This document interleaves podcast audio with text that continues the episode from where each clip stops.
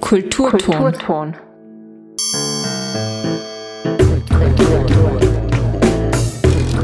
Willkommen im Kulturton, dem Kultur- und Bildungskanal auf Freirad. Die Tiroler Alpen sind eine, ja, wahre, natürliche Schatzkammer. Bergkristalle, Granat, Erz. Unter den kargen Felsen liegen viele, viele Schätze verborgen. Und wir gehen heute auf Schatzsuche in der neuen Sonderausstellung der Tiroler Landesmuseen Schatzsuche Tiroler Kristalle in der Innsbrucker Weierburg, gemeinsam mit Kuratorin Maria Schaffhauser. Am Mikrofon Michael Klieber.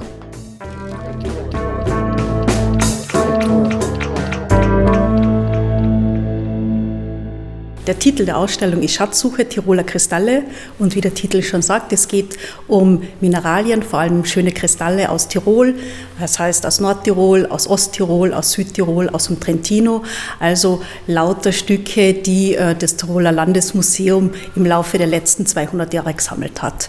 Und da habe ich die schönsten Stücke oder einige der schönsten Stücke ausgewählt und möchte gern den Besucherinnen und Besuchern vorstellen. Ja, die Ausstellung befindet sich direkt beim Ausgang vom Alpen. Einmal links abbiegen, über ein paar Stufen kommen wir direkt in die Weierburg. Maria, wie ist die Ausstellung jetzt aufgebaut? Aufgebaut ist es so, ich habe versucht, ein paar schöne große Highlights ähm, zu präsentieren, möchte die Besucher aber dann auch einladen, ähm, Kristalle zu entdecken, äh, die eigentlich in den Gesteinen, die wir da in Tirol haben, ähm, relativ häufig sind. Zum Beispiel Quarz oder Feldspäte oder Kalzite, das sind so allerweltsmineralien, aber genau diese Mineralien haben eigentlich auch Faszination, weil sie relativ reich an Farben sind, an unterschiedlichen und verschiedene Kristallformen ausbilden können. Da geht's los ähm, mit Bergkristall also ein Mineral, das auf jeden Fall zu Tirol gehört und wo es ähm, tolle Funde gibt.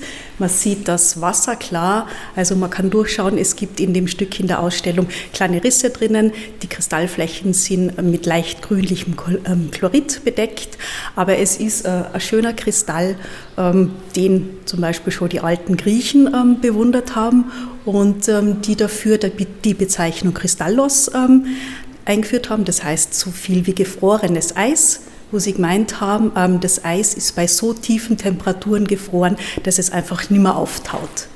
Aber der Bergkristall ist in Wirklichkeit ein Kristall, der bei sehr hohen Temperaturen und Drucken ähm, entsteht, also genau das Gegenteil. Also den findet man nicht nur in Tirol, sondern sogar in Griechenland. Ja, also der ist weltweit zu finden. Ja, da sind ganz schön große Exemplare mit dabei.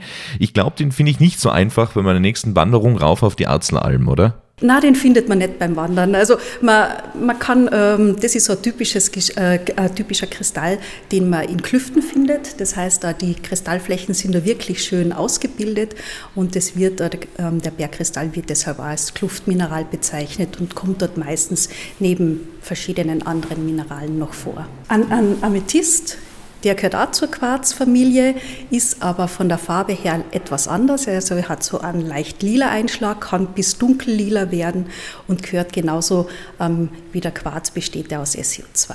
Aber was kann man denn jetzt bei der Wanderung am Wochenende finden? Beim Wandern findet man zum Beispiel, recht, man kann so kleine Bergkristalle finden, wenn man ein bisschen schaut.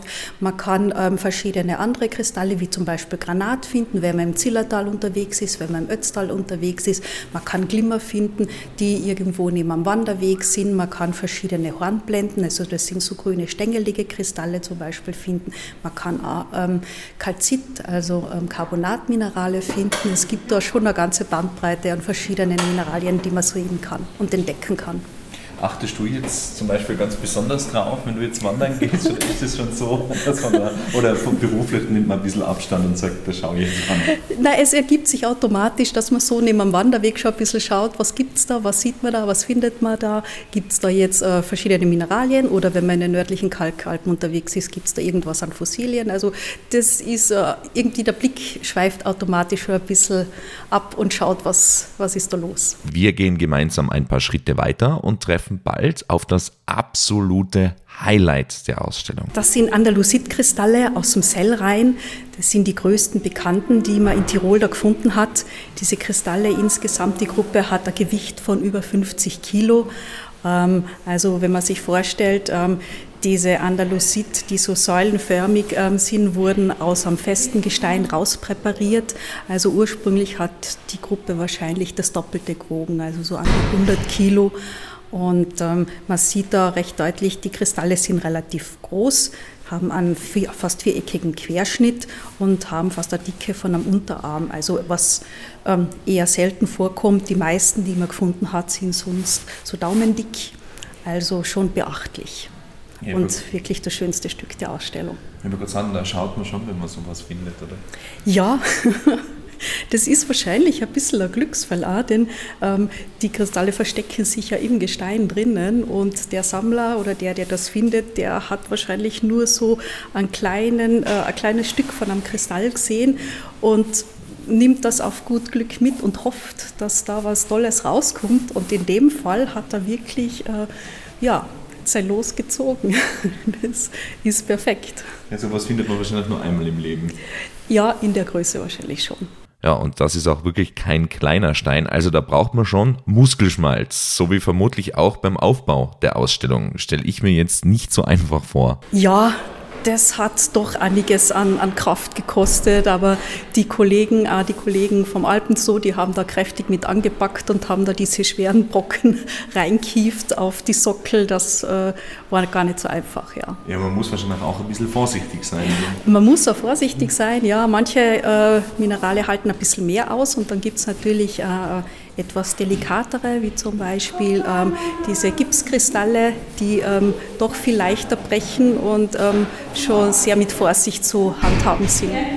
Jetzt hast ja. du schon angesprochen, dass das ja oft dann so ein bisschen ein Glücksfall ist, wenn man dann sowas findet. Und darum steht es ja auch ganz groß verborgen in den Alpen. Gibt es da aber schon so Anzeichen, wo man sagt, da kann ich jetzt graben, da finde ich was, also außer dass was rausschaut? Mhm. Wenn man zum Beispiel am Berg unterwegs ist und man sieht irgendwelche Klüfte oder so, Klüfte sind ein gutes Zeichen, dass da eventuell was drinnen ist. Und die Klüfte sind sehr oft, ähm, wenn sie noch ganz äh, winzig klein sind, mit äh, Chloridmineralien ähm, zugewachsen, was oft auch ein Zeichen ist, dass man danach vielleicht doch was Größeres findet. Also es, es, es lohnt sich auf jeden Fall zu schauen, wo Hohlräume sind und äh, meistens ist es dann so, dass die Hohlräume ja natürlich nicht komplett ausgestattet oder ausgekleidet sind mit Kristallen, sondern in den Hohlräumen drinnen ist ein feines Material, sogenannter Kluftletten, und oft verstecken sich die Kristalle dann unter diesem feinen Material. Also es ist doch ein bisschen eine Grabarbeit notwendig, um das Ganze dann freizulegen. Also das nächste Mal, wer jetzt den Beitrag hört, mit Pickel und Schaufeln wandern gehen. ja, für Klüfte ist das auf jeden Fall von Vorteil. Also Augen auf bei der nächsten Wanderung und wer wirklich was Teures finden möchte, ja, dann nützt es nichts. Da heißt es dann ab in die Klüfte mit Meißel und Pickel. Wir spazieren jetzt gleich weiter durch die Ausstellung. Vorher gibt es aber Musik, die ganz gut zum Thema passt. Hier ist Bob Dylan mit Like a Rolling Stone.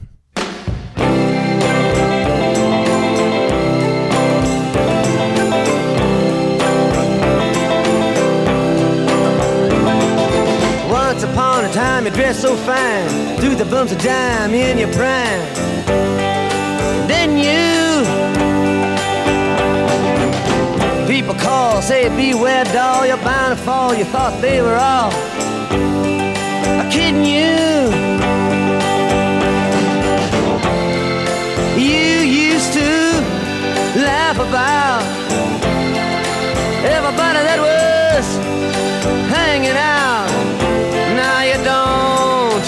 so loud. Now you don't seem so proud about having to be scrounging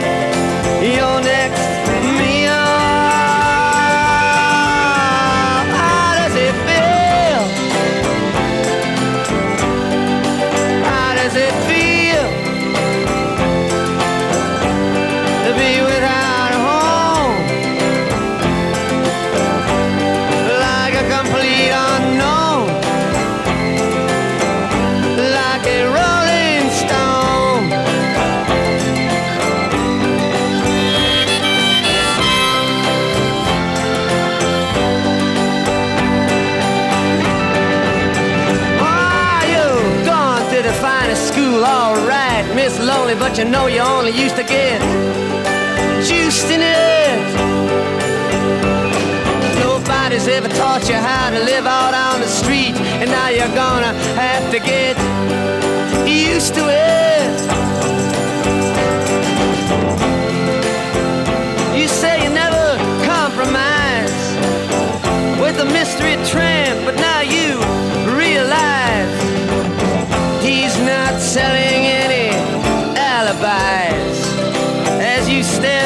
vacuum of his eyes and say, Do you want to make a deal?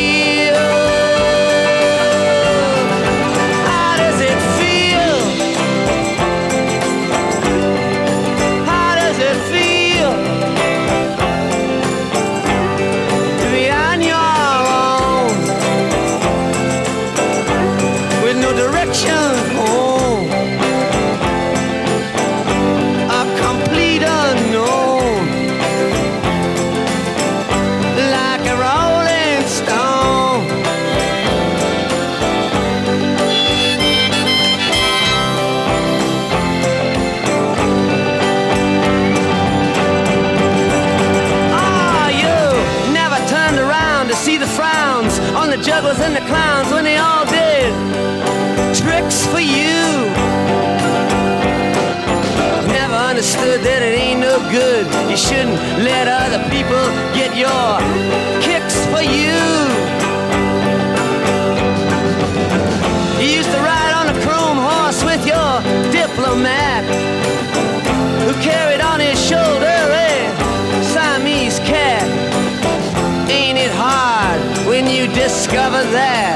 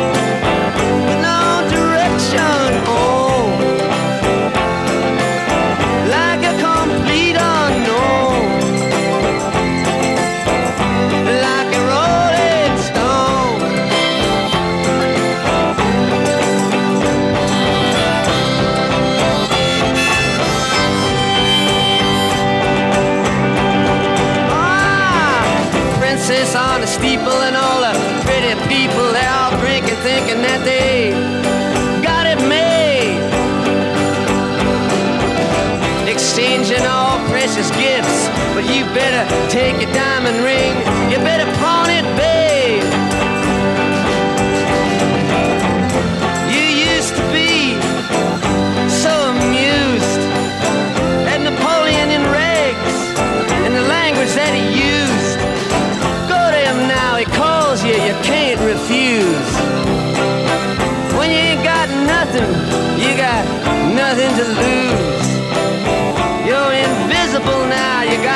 secrets to conceal.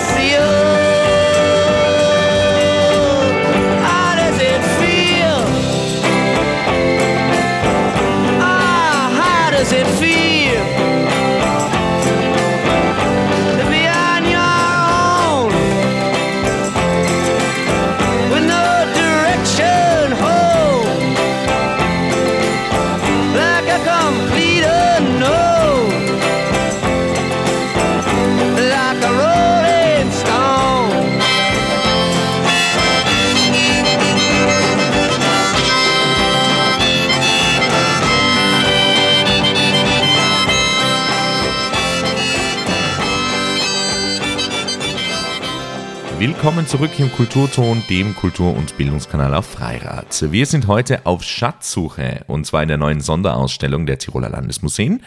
Schatzsuche Tiroler Kristalle in der Innsbrucker Weierburg gemeinsam mit Kuratorin Maria Schaffhauser. Damit wir jetzt alle auf demselben Level sind, denselben Wissensstand haben. Was sind eigentlich Kristalle? Jetzt ganz einfach erklärt. Also ein Kristall, ähm, wenn wir jetzt beim Quarz bleiben und bei den Kluftkristallen, dann ist es so, dass man einen Hohlraum braucht. Und die Hohlräume in den Alpen, diese alpinen Klüfte, die sind meistens vor 15 bis 20 Millionen Jahren entstanden, ähm, waren tief äh, während der Gebirgsbildung, waren tief ähm, unter der Oberfläche, also mehrere tausend Meter. Und in diesem Klüftsystem sind heiße Lösungen zirkuliert. Diese heiße Lösungen haben jetzt von den äh, Kluftwänden äh, Elemente rausgelöst. Und wenn das Ganze nach oben kommt, weiter an die Erdoberfläche, dann kühlen diese Lösungen ab und aus den Lösungen ähm, fallen dann ähm, Kristalle aus. Und die Kristalle setzen sich dann an den Kluftwänden, die eine raue, äh, raue Oberfläche haben, an und ähm, wachsen dort weiter. Also das bilden sich, es bilden sich Kristallkeime und aus diesen Kristallkeimen werden dann richtig große Kristalle. In der Mitte der Ausstellung steht plötzlich ein wunderschönes buntes Glas. Jetzt ist die Frage, was hat dieses riesengroße bunte Glas mit der Ausstellung zu tun? Ja, das hat auch was mit Mineralen zu tun. Genauer gesagt mit Quarz. Wir kennen ja den Bergkristall, das ist ein schöner großer Einzelkristall. Aber zu der Quarzfamilie gehört zum Beispiel Achat, Jaspis oder Calcedon. Und das sind lauter äh, Minerale, die aus vielen, vielen winzig kleinen Quarzkristallen bestehen. Und was man da sieht bei diesem bunten Bild, das ist ein ähm, extrem dünn geschliffene Scheibe von Amachat. Ähm, dünn heißt in dem Fall 0,02 Millimeter.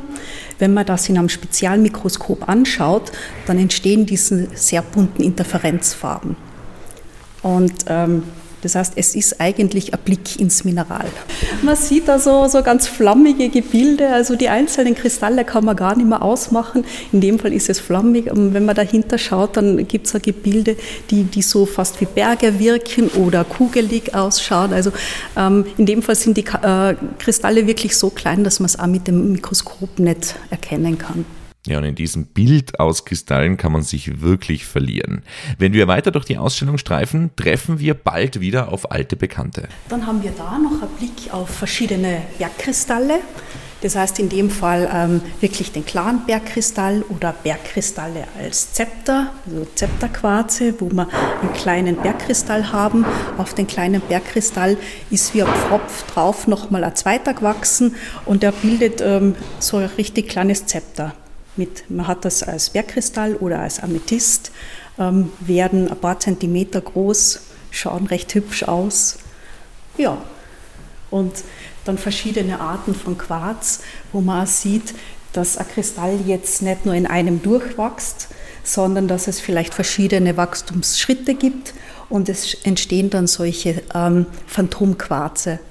Das heißt, man, man hat da so leichte Schatten im Kristall drinnen und das sind die verschiedenen Wachstumsphasen, die man da sehen kann. Oder Bergkristalle, die zum Beispiel an beiden Enden ähm, Kristallspitzen haben, sogenannte Doppelender dann kann es natürlich beim ähm, Quarzer vorkommen, dass Teile von dem Kristall wieder aufgelöst werden und man hat dann ein Skelettquarz. Also es gibt da eine, eine Reihe von Möglichkeiten. Natürlich ähm, können auch kleine andere Minerale im Quarz eingeschlossen sein. Wir haben da ein Beispiel von ähm, Quarz mit einem Einschluss von ganz fein nadeligen Actinolith. Das sind dann wirklich so goldfarbene, honiggelbe, nadelige Kristalle im Quarz drinnen. Ähm, Quarz kann eine dunkle Färbung haben, wie der Rauchquarz, wo jetzt ähm, die natürliche Radioaktivität im Gestein diese dunkle Färbung verursacht. Dann gibt es äh, noch andere Einschlüsse im Quarz, zum Beispiel die Tuifelen aus dem Südtiroler Bereich. Die sind bei Sammlern sehr bekannt. die sind richtig dunkelgrün. Und zwar hat der Quarz da ähm, Chlorid eingeschlossen und das verursacht diese dunkelgrüne Färbung. Und warum genau der Spitzname Duifelen? Weil die so, sie können richtig fast äh, schwarz werden und haben eine richtig dunkle Farbe. Deshalb war Duifelen, ja. Manchmal haben es dann, äh, ist die Farbe im unteren Bereich, weil einfach die Einschlüsse nur im unteren Bereich sind und haben dann noch eine helle Spitze. Manche sind komplett dunkel. Also da gibt es unzählige Varianten. Ja, und jetzt erklärt uns Maria, was man aus Kristallen machen kann und wo man die dann beim Spazierengehen auch finden kann. Genau, das ist ein Jaspis. Äh, in dem Fall kommt das Stück, also das ist ein dunkelroter Quarz. Ähm, das Stück kommt aus dem Navis. Mit Glück kann man aber auch an der Sill unterwegs sein, ein bisschen schauen, ob man ähm, ein Geröll findet, denn hin und wieder gibt es Funde aus der Sill von diesem Jaspis. Und geschliffen, so wie da, ähm, in Form der Kette, hat das eine wunderschöne dunkelrot-braune Oberfläche, also ein richtig ähm, dekorativer Stein, der auch zu Schmuck verarbeitet wird. Ist sowas jetzt blöd gesagt wertvoll? Also kann man da sagen, ich gehe jetzt nur noch bei der Sil entlang und, und suche so einen Jaspis? Ist sowas wertvoll? Oder? Also es, es gibt Sammler, die, die immer wieder ein paar Euro dafür zahlen. Es ist jetzt kein äh, Diamant, aber äh, man kriegt dafür ein paar Euro ja in, in Sammlerkreisen doch. Also überleben ist, kann man von dem Hobby? Über, überleben wird man jetzt von dem Jaspis da nicht, aber ähm, er ist ein bisschen was wert, ja. Mhm. Aber so draußen, zum Beispiel jetzt ein Bergkristall und so, wenn man so was Größeres. Also, wenn man richtig einen schönen großen Bergkristall findet, der hat natürlich schon einen Wert, ja. ja. Also, muss sich auf die Klüfte konzentrieren. Da ist die Möglichkeit größer, dass man da was Tolles findet, ja, auf jeden Fall. Und natürlich gibt es in der Ausstellung auch eine tierische Verbindung zum Alpenzoo. Wahrscheinlich dann, Maria, gegen Ende? Ähm, eigentlich waren wir da ganz am Anfang schon mit den Bergkristallen, denn ähm, bei den Vögeln ist es so, dass es manche Vögel gibt, die äh, kleine Steinchen aufpicken, ähm, damit sie die Nahrung besser verdauen können. Und da hat man bei am Birkhuhn äh, kleine ähm, gerundete Bergkristalle gefunden. Das heißt, ähm, der Vogel, der dürfte einen Gefallen an Bergkristallsplittern gefunden haben und hat die einfach äh, da gefressen, um damit seine Nahrung zu verdauen. Und im Laufe der Zeit werden die im Magen natürlich, wenn so ein Bergkristallsplitter ja, den anderen ein bisschen abreibt, werden die schon abgerundet. Aber die sind wirklich wasserklar. Toll.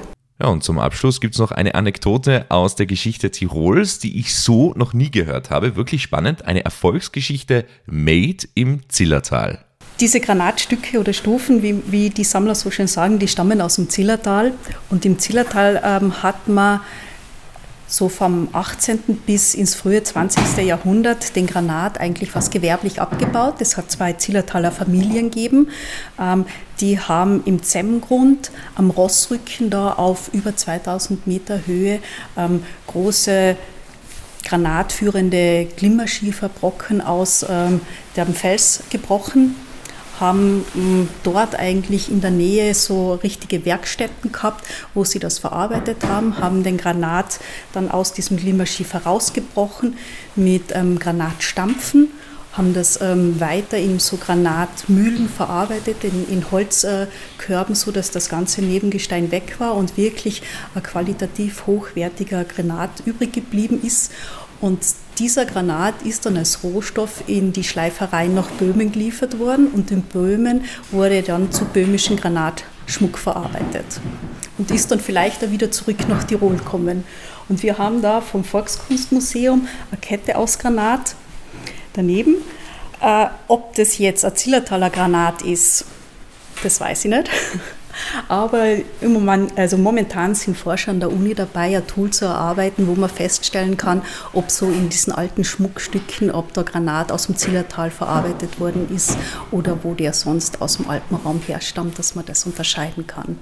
Also glaube ich schon ein spannendes Projekt, wo man dann vielleicht sieht, ein Teil ist aus dem Zillertal, ein Teil kommt vielleicht wirklich aus Böhmen. Ja, und wer selbst gerne mal auf Schatzsuche gehen möchte und große und kleine Kristalle bestaunen möchte, der hat noch bis Anfang 2024 die Gelegenheit dazu. Übrigens, der Eintritt zur Ausstellung ist im Ticket zum Alpenzoo inkludiert. Ihr hört den Kulturton auf Freirad. Den Kulturton gibt es immer montags bis freitags von 18.30 Uhr bis 19 Uhr. Falls ihr eine Sendung verpasst habt, kein Problem. Wiederholung gibt es am Folgewerktag um 8 Uhr oder zum Nachhören in der neuen Radiothek und zwar auf freie-radios.online. Mein Name ist Michael Klieber und ich wünsche euch noch einen schönen Abend oder falls wir schon bei der Wiederholung sind, einen schönen Tag mit dem Programm auf Freirad. Auf Wiederhören.